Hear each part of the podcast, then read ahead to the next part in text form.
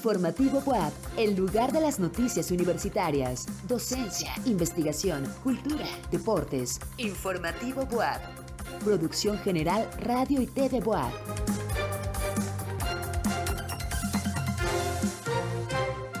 Buenas noches, qué gusto saludarlos en este jueves 19 de enero. Soy Tan Fonseca y los invito para que juntos hagamos un recorrido por la información más relevante de la Benemérita Universidad Autónoma de Puebla.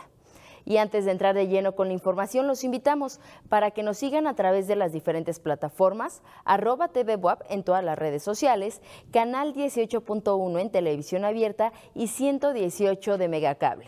Saludamos también a quienes nos escuchan en las diferentes frecuencias universitarias, Chignahuapan 104.3, Tehuacán 93.9 y Puebla 96.9 FM. Comenzamos. Nunca es tarde para seguir estudiando. Conozca la oferta académica de la Universidad para Adultos de la UAP. Hay en México más de 84 millones de internautas, aseguran especialistas durante el foro Democracia y Redes Sociales, realizado en el Instituto de Ciencias de Gobierno y Desarrollo Estratégico. En la cultura, la Catedral Angelopolitana resguarda uno de los archivos musicales más importantes de América. ¿Quieres saber más? Quédate con nosotros en Informativo Boab. La Facultad de Filosofía y Letras lanzó la convocatoria para su especialidad en antropología de la alimentación. La recepción de documentos será del primero al 31 de marzo para lo cual las y los aspirantes deberán realizar el registro y la captura de documentación en www.filosofia.wap.mx en el apartado de la especialidad. El inicio de curso será el 7 de agosto y la duración del programa será de 12 meses. Las bases para el registro están disponibles en la página de Facebook de la Facultad de Filosofía y Letras y para mayor información pueden escribir al correo antropología.alimentación.fyl@correo.wap.mx.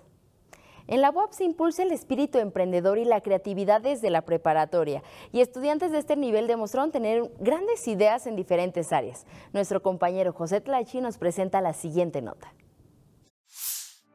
Actualmente, el impacto que tienen plataformas como Twitter, Instagram o TikTok es indudable. Por ello es muy importante difundir temas como lo es la democracia mediante este tipo de plataformas. Sobre esto se habló durante el foro Democracia y Redes Sociales, actividad organizada por el Instituto Electoral del Estado de Puebla y que tuvo lugar en el Instituto de Ciencias de Gobierno y Desarrollo Estratégico ICDET de la UAP. Esta información a nosotros como Instituto Electoral nos sirve porque entonces como árbitro queremos saber qué tipo de ciudadanía o cómo la ciudadanía se está informando, cómo nosotros podemos llegar a la ciudadanía para hacerla o para ayudarla a entender qué es la democracia, ¿sí? cuál es el papel del Instituto Electoral del Estado, que es organizar elecciones, pero también promover la educación cívica, la cultura democrática. Entonces, a nosotros nos sirven muchísimo estos estudios y más con expertos nos abren el panorama para poder hacer mejor nuestro trabajo. En el foro se dio a conocer que, de acuerdo con un estudio sobre hábitos de usuario, hay 84.1 millones de internautas en el país, es decir, que aproximadamente un 70% de la población se informa a través de Internet. Otro estudio que se hizo en 2020 que se detectó que 9 de cada 10 personas acuden diariamente a las redes sociales. De ese número, el 95% de las internautas acceden a través de un celular inteligente. Y otro estudio señala que las personas que somos usuarias de Internet pasamos aproximadamente 6 horas con 54 minutos al día navegando en Internet y de ese tiempo el 35% se utiliza en redes sociales. En este espacio se analizó la información contenida en el libro Democracia y redes sociales de la escritora Marta Peirano y participaron académicos y expertos quienes dieron sus puntos de vista. Estamos muy agradecidos de que nos reciban en la comunidad universitaria porque esta comunidad es la que nos va a dar la pluralidad de ideas que nosotros necesitamos discutir. El tema de la democracia no es un tema exclusivo de las instituciones democráticas, es un tema que se debe llevar a estos espacios académicos, a donde se puede incidir y se puede discutir con las personas para poder hacer una difusión de una cultura política y democrática en México. Asimismo, se hizo énfasis en hacer uso correcto de las redes sociales, verificando fuentes confiables y buscando opiniones solo de expertos en las áreas de las que se habla estamos muy mal acostumbrados a que hemos dejado de ver periódicos y de tener referentes reales autoridades en alguna materia para un tema que se pueda discutir y la realidad es que podemos acceder a cualquier tema. Sin embargo, el tema democrático y político es un tema que merece un, un estudio mayor. No podemos reducirnos a lo que una red social nos dice sin tener conocimiento de causa exacto de lo que está sucediendo. Hoy los compañeros del Instituto Electoral del Estado... Pareciera que hoy todo lo que tiene que ver con comunicación se refiere específicamente a las redes sociales y que todos los comportamientos político-electorales están completamente influidos por las redes sociales. Pero eh, hablando de conductas electorales o conductas de voto, no quiere decir que eh, sean el único elemento o el único aspecto que la sociedad o el electorado tome en cuenta para poder eh, llevar a cabo una, una acción de voto. Es importante que en espacios académicos y de investigación como el ICDE se aborden este tipo de temáticas que son de gran relevancia para la sociedad. En cámara Jesús Ramírez, para Informativo WAP, José Tlachi. El 19 de enero de 1926 nació en Dolores Hidalgo, Guanajuato, José Alfredo Jiménez Sandoval. Apodado El Rey, destacó como actor y cantautor mexicano de temas emblemáticos del género regional mexicano, específicamente de rancheras, sones, corridos y guapangos a ritmo de mariachi. Después de la muerte de su padre, llegó a Ciudad de México desempeñándose en distintos oficios, tales como ser mesero y jugador de fútbol de primera división, no fue hasta 1948 que cantó por primera vez en la radio, acompañado del trío Los Rebeldes, catapultándose en poco tiempo a la fama. Tu cariño, nada me importa, mi corazón te olvidó para siempre. Su gloria fue tal que los mejores cantantes se disputaban sus temas, llegando a ser interpretadas por Jorge Negrete, Pedro Infante, María Dolores Pradera, entre otros. A pesar de no tener educación musical y no saber tocar algún instrumento, se cree que fueron cerca de mil canciones las que compuso, grabando cerca de 300. Increíbles éxitos como Paloma Querida, Amarga Navidad o Serenata Huasteca, arraigándose profundamente en el gusto popular mexicano por la simplicidad de sus letras, la belleza de sus melodías, una expresión sincera y directa con la que era fácil identificarse, Finalmente, murió el 23 de noviembre de 1975 a sus 49 años a causa de cirrosis hepática. Qué bonito y qué bonito es andar en la parranda a la luz de las estrellas y al compás de las guitarras, disfrutando de la vida. La obra de José Alfredo Jiménez impactó fuertemente en la sociedad, manteniéndose vigente en México y el mundo. Para Informativo Boab, Diego Picasso. Hablar de José Alfredo es hablar de la historia de todo México. Muchísimas gracias a nuestro compañero Diego Picasso por esta nota y vamos a cambiar radicalmente de tema porque la Universidad para Adultos de la UAP imparte talleres, cursos, clases también de manera presencial e híbrida. Jorge Márquez conversó con el coordinador, el director Miguel Ángel Cuenya Mateos. Vamos con la información. Nunca es tarde para estudiar. Todos los días se aprende algo nuevo y la Universidad para Adultos de la UAP es la unidad administrativa que se dedica a la educación continua de personas mayores de 25 años, por lo que, de manera habitual, ofrece diferentes programas que tienen el objetivo de capacitar a la gente para adecuarse a las necesidades actuales. Talleres, cursos, seminarios, capacitaciones, cine y muchas otras cosas podrán encontrar en este espacio de más de 5.000 metros cuadrados. Y es verdaderamente impactante, importante, interesante ver que se han inscrito más de 840 personas. Eh, la participación ha sido como nunca eh, y hemos, estamos abriendo 33 cursos presenciales, dos cursos híbridos y 16 en línea, que fundamentalmente están relacionados con eh, las lenguas con inglés.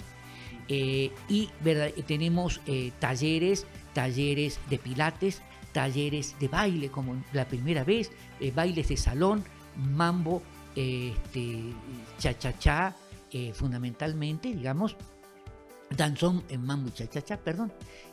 tenemos cursos de, celular para que aprendan a manejar el celular, de computadora, de computación. Tenemos tres salas de cómputo. Eh, tenemos también cursos para que aprendan a sacar fotografías con el celular. ¿Por qué venir a la Universidad de los Adultos? para mantenerse activo, para saber más cosas. Nunca terminamos de aprender y en diferentes aspectos, temas que pueden coincidir o no con lo que fuimos o con lo que hicimos, nuestra profesión o lo que sea. La verdad es que tienen tantos temas que es muy interesante. Yo soy exalumna de la UAM. Siempre había yo escuchado este, estos cursos y ahora que ya no trabajo, estoy en mi casa, dije, vamos a venir a aprovechar el tiempo. ¿Te inspira el, el venir? Me encanta la cocina. ¿Por qué aprender inglés?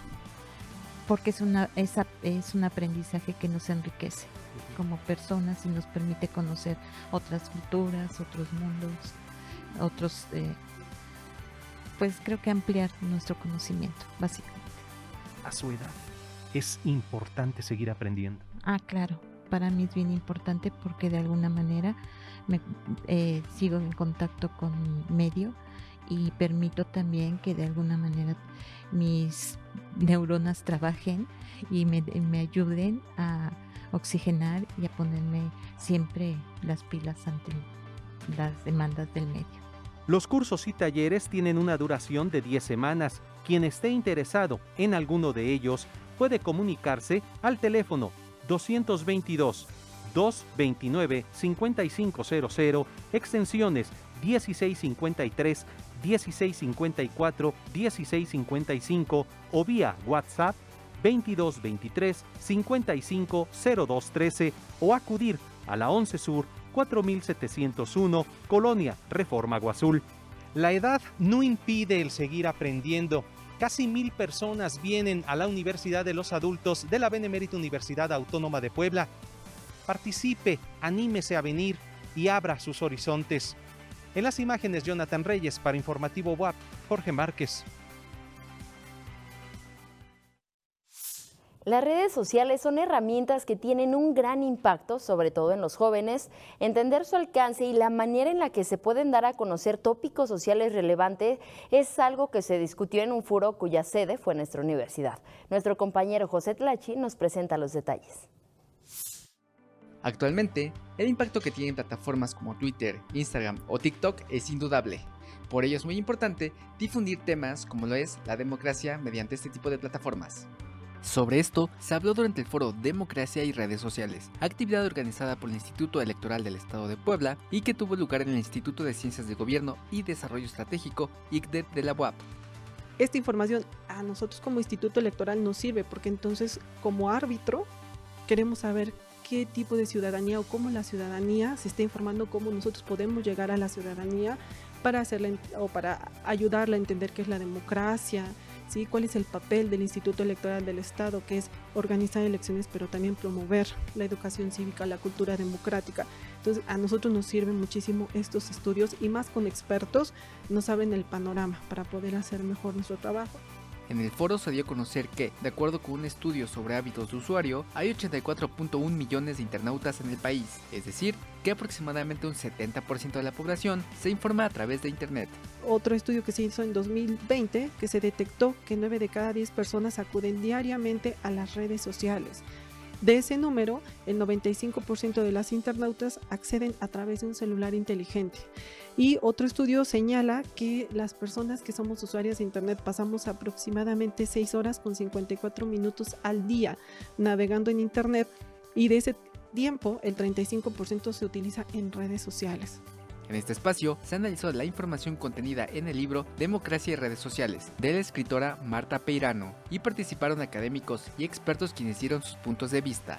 Estamos muy agradecidos de que nos reciban en la comunidad universitaria porque esta comunidad es la que nos va a dar la pluralidad de ideas que nosotros necesitamos discutir. El tema de la democracia no es un tema exclusivo de las instituciones democráticas, es un tema que se debe llevar a estos espacios académicos, a donde se puede incidir y se puede discutir con las personas para poder hacer una difusión de una cultura política y democrática en México. Asimismo, se hizo énfasis en hacer uso correcto de las redes sociales, verificando fuentes confiables y buscando opiniones solo de expertos en las áreas de las que se habla estamos muy mal acostumbrados a que hemos dejado de ver periódicos y de tener referentes reales, autoridades en alguna materia para un tema que se pueda discutir y la realidad es que podemos acceder a cualquier tema. Sin embargo, el tema democrático y político es un tema que merece un, un estudio mayor. No podemos reducirnos a lo que una red social nos dice sin tener conocimiento de causa exacto de lo que está sucediendo. Hoy los compañeros del Instituto Electoral del Estado... Pareciera que hoy todo lo que tiene que ver con comunicación se refiere específicamente a las redes sociales y que todos los comportamientos político-electorales están completamente influidos por las redes sociales. Pero eh, hablando de conductas electorales o conductas de voto, no quiere decir que eh, sean el único elemento o el único aspecto que la sociedad o el electorado tome en cuenta para poder eh, llevar a cabo una, una acción de voto. Es importante que en espacios académicos y de investigación como el DICDE se aborden este tipo de temáticas que son de gran relevancia para la sociedad. En cámara Jesús Ramírez, para Informativo WAP, José Tlachi.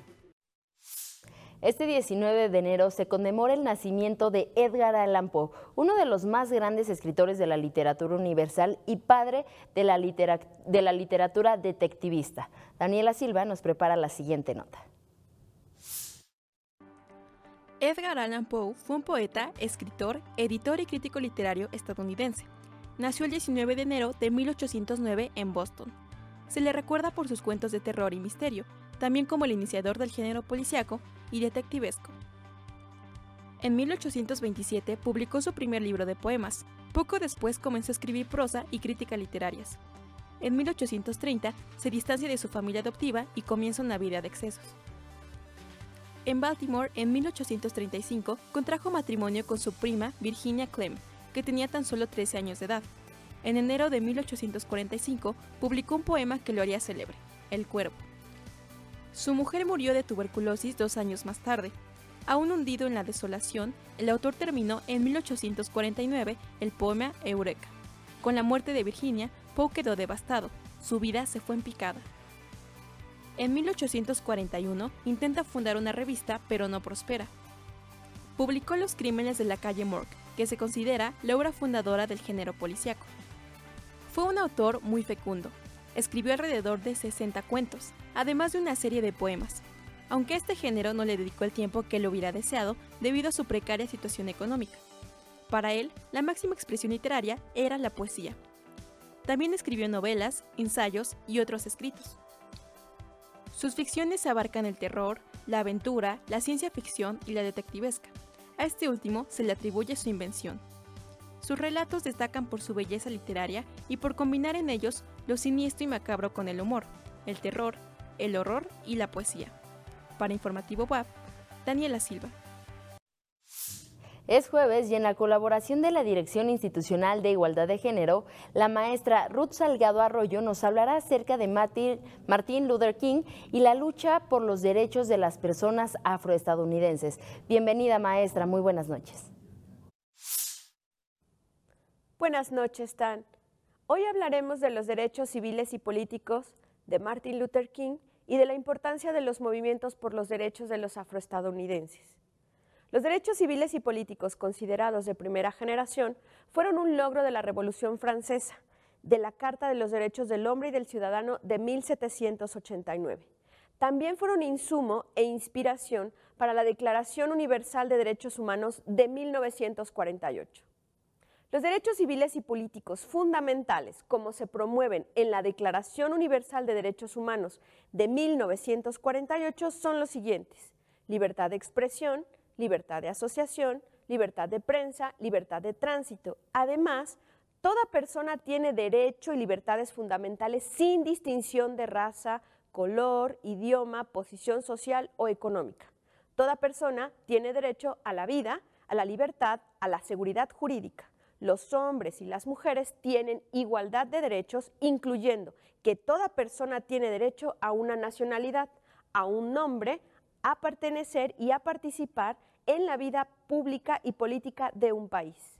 Sin embargo, los derechos de 1789 solo fueron reconocidos por la República de Francia para los varones dueños del capital. No incluyeron a mujeres, ni a la niñez, ni a la juventud, ni a los grupos étnicos o a las personas en situación de discapacidad. Además, los aires de libertad llegaron al continente americano, evidentemente fortaleciendo los ideales independentistas de los pueblos de la América anglosajona y de América Latina, que tampoco repararon en la existencia de las diferencias ni en las inclusiones. Aunque los derechos fundamentales habían ganado terreno en las constituciones de los, diferentes estados independientes, estaban instrumentados en sus respectivas cartas magnas durante todo el siglo XX la lucha por el reconocimiento y ejercicio de los derechos civiles y políticos, la justicia para todas las personas y la igualdad daban cuenta de que la realidad política no era igual para todas las personas, como grupos de mujeres, grupos indígenas, afroamericanos, afrodescendientes, la comunidad LGBTI y personas con alguna situación de discapacidad. En la práctica, no todos gozaban de estos derechos y los derechos seguían siendo un privilegio de varones blancos, dueños de los medios de producción material, simbólica, cultural y política el papel de Martin Luther King en el boicot a los autobuses Montgomery de Alabama lo convirtió en una figura nacional y en el portavoz más conocido del movimiento por los derechos civiles. Entonces, como figura de autoridad, lideró el movimiento político y social para acabar con la segregación racial y contrarrestar los prejuicios racistas en Estados Unidos por medio de la protesta pacífica. Diferentes organizaciones negras respaldaron su liderazgo no violento organizó y dirigió marchas por el derecho al voto, a la desegregación, los derechos laborales y otros derechos civiles básicos. Pronunció el discurso legendario I have a dream, tengo un sueño, en las escaleras de Lincoln Memorial en Washington ante más de 250 mil personas. Allí dijo que tenía fe en que algún día sus hijos vivirían en una nación donde no serían juzgados por el color de su piel, sino por el contenido de su carácter. Tengo un sueño promovió la aprobación de la Ley de Derechos Civiles de 1964 que prohíbe la discriminación en restaurantes, teatros, comercios y otros lugares públicos, así como eliminar rotundamente la segregación escolar y la Ley del Derecho al Voto de 1965. Finalmente, reconocer que el racismo y la discriminación obligan a las personas que lo padecen a hacer el doble o triple esfuerzo para salir del empobrecimiento al que entre más enclaves interseccionales presenten, la situación sociopolítica y económica de las personas se dificulta. El racismo es un obstáculo a las oportunidades y a los derechos, ya que se ve mermada la calidad de vida, se evidencia el aislamiento social, la anulación de la participación política y la exclusión hasta la invisibilización histórica. Además, impacta personalmente en las restricciones de las libertades de expresión de la sexualidad y el aumento del riesgo de violencia y abuso contra ellas. Educar para la diversidad aporta por una nueva cultura universitaria libre de racismo, xenofobia, libre de discriminación, violencia y exclusión. Muchas gracias, buenas noches, nos vemos la siguiente semana. Gracias, maestra, por su valiosa colaboración. Y en otros temas, en Francia prosiguen las protestas masivas contra el retraso de la edad de jubilación. Esta y más notas en nuestra sección internacional.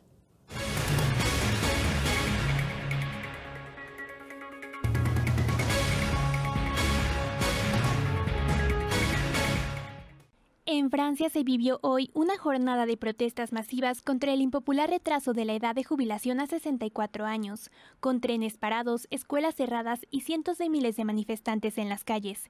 La reforma de las pensiones es una de las medidas clave que el mandatario francés, Emmanuel Macron, prometió durante la campaña que llevó a su reelección en abril. El presidente mencionó que hay sindicatos que llaman a manifestar en un marco tradicional y otros que quieren bloquear el país. Por otro lado, según los sindicatos, un 70% de docentes de primaria y un 65% de secundaria participan en el paro. En Irak, más de una decena de heridos y un deceso de un aficionado es lo que causó la formación de una estampida humana durante un partido de fútbol en el estadio de Basora. El revuelo fue causado por ser la primera vez que después de cuatro décadas de conflicto, el país tuviera la autorización de organizar un partido de fútbol internacional como lo es la Copa del Golfo.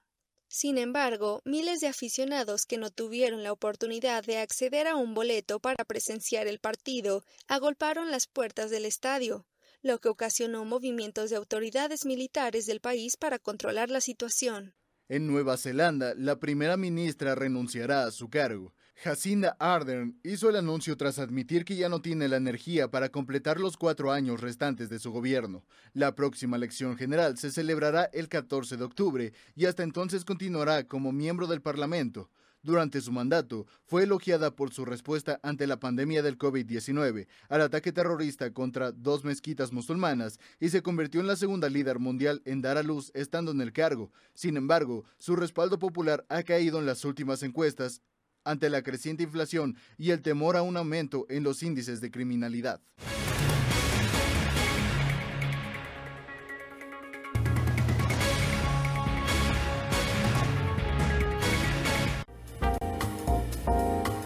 Informativo Boab, Cultura. La Catedral Angelopolitana resguarda uno de los archivos musicales más importantes de América. Entre las joyas de su patrimonio documental se encuentran las obras de Manuel Arenzana. Esta es la nota que nos presenta nuestro periodista cultural, Carlos Maceda. Muy buenas noches, Stan. Estamos llegando al fin de semana y en nuestra, en nuestra agenda le compartimos esta información antes de pasar a nuestra nota. Durante dos fines de semana se realizará el Festival Quiné, muestra internacional de cortometrajes. El Centro Cultural La Carmela, ubicado en el Boulevard Carmelita, en la colonia del Castillo, esto al sur de la ciudad, presenta 34 películas de corta duración en su cineclub. Mañana viernes se inaugura el ciclo a las 3 de la tarde y si necesitan más información pueden llamar al teléfono 222-546-9665.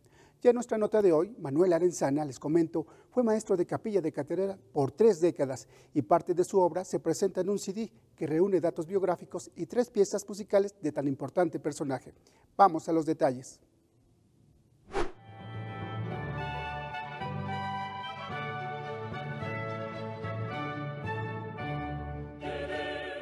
Manuel Arenzana, el último maestro de capilla hispano de la Catedral de Puebla, nace en Soria, España en 1750 y muere en México en 1821. Él muere unos días antes de que se firmaran los tratados de Córdoba y por eso es también un personaje tan importante, porque es el personaje que también cierra este periodo en donde fuimos o parte de los virreinatos eh, de la corona española y luego pasamos a ser un país independiente.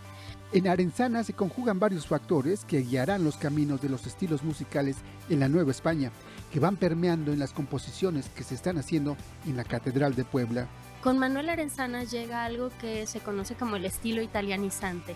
Este estilo que robaba un poquito de, las, de, los, em, de la manera de componer para la ópera y lo introducía al oficio religioso. Este atrevimiento generó uno de los escándalos más sonados a finales del siglo XVIII porque se decía que la introducción de violines, por ejemplo, la introducción de recitativos, aun cuando estos recitativos pues, estuvieran en latín y tuvieran que ver con la liturgia, eran un escándalo.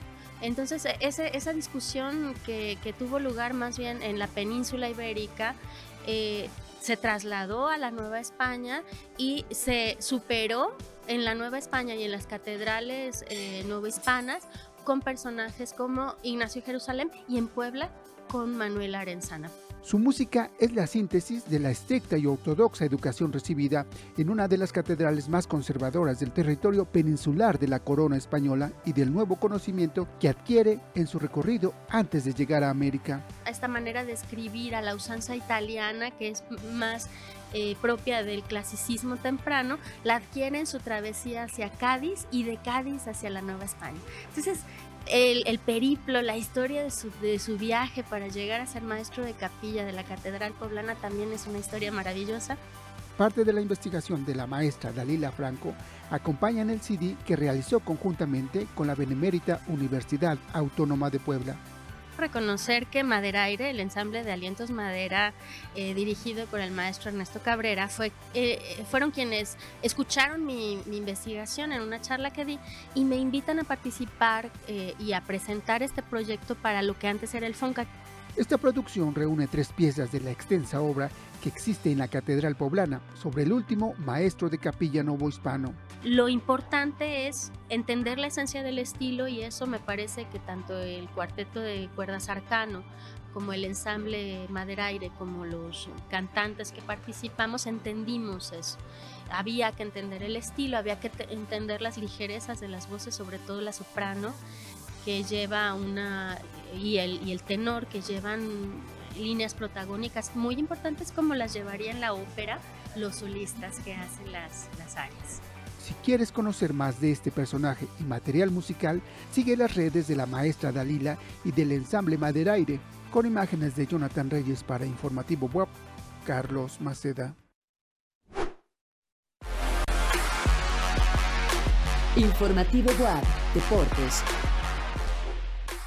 Y este jueves, en nuestra sección deportiva, el coach Moro nos presenta una entrevista con integrantes del selectivo de Taekwondo de nuestra universidad. Buenas y deportivas noches están. Antes les comentamos que el Centro Acuático Universitario invita a quienes deseen entrenar nado libre. Solo hay que ser mayor de edad y saber nadar. El cupo está limitado a 20 personas por hora. Busca los días y horarios, así como los demás requisitos en didecoffee.boa.mx. Ahora vamos con la nota sobre el equipo de taekwondo de nuestro compañero Rodrigo Sánchez. Adelante.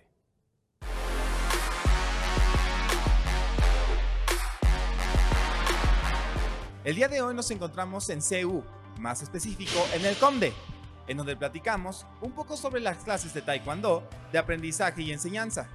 En esta nota te presento todos los detalles y te enseño cómo puedes pertenecer a este selectivo de nuestra universidad. El taekwondo es una disciplina más en el amplio repertorio de nuestra universidad y hoy platicamos un poco con los estudiantes para saber más sobre su experiencia. Pues el deporte en sí este, requiere mucha disciplina, entonces eso es lo que busco complementar y por eso pues me uní a esta clase. Aprender a defendernos, bueno, por posiciones, formas y he aprendido a tener un poco más de resistencia. Hola, soy José Eduardo González de la Facultad de Arquitectura, eh, Colegio de Diseño Gráfico.